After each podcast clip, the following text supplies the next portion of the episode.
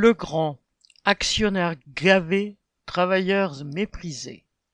C'est au beau milieu des négociations annuelles et alors qu'à l'appel des syndicats jusqu'à 500 travailleurs ont débrayé et se sont rassemblés à plusieurs reprises que l'entreprise Legrand annonce des résultats mirifiques.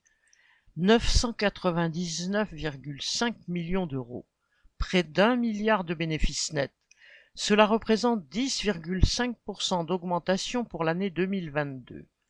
La promesse de versement des 507 millions de dividendes aux actionnaires s'y ajoute, soit une augmentation de 15% par rapport à 2021 où il était déjà fructueux. En 2022, le grand, géant des équipements électriques, s'est payé le luxe de racheter cette société. Son PDG a pleurniché sur le fait que leur retrait de Russie ferait baisser les affaires. Mais elles ne vont pas baisser beaucoup puisque, selon plusieurs journaux économiques, le grand aurait des vues de rachat sur 300 autres sociétés. Il n'y a pas à s'étonner donc si dans les minutes suivant l'annonce des résultats, l'action de Legrand s'est envolée de 8%, devenant la meilleure performance du CAC 40.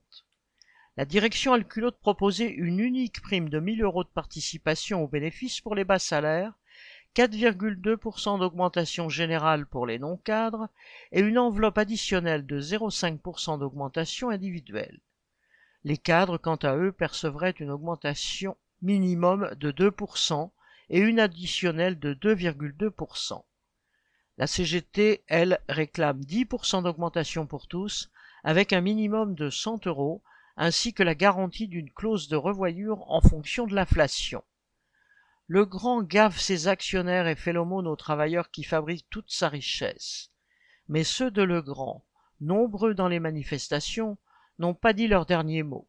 Ils peuvent légitimement exiger des augmentations de salaire conséquentes et même, au-delà de ce que négocient les syndicats, de plusieurs centaines d'euros. Correspondant Hello.